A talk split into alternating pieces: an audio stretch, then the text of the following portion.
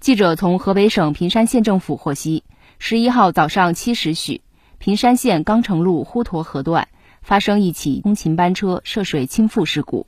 据初步了解，车上共有五十一人，截至上午十时，已救出三十八人，剩余人员正在全力搜救中。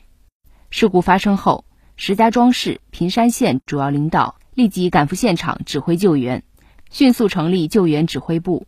组织应急、消防、公安等部门全力搜救，卫健部门组织医疗机构对搜救人员全力救治。